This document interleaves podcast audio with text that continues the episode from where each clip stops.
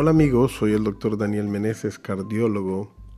Como especialista en el corazón, siempre me ha llamado la atención cómo las Sagradas Escrituras hacen referencia a este órgano en particular, poniéndolo como el centro de las emociones, pero también como el centro de la vida.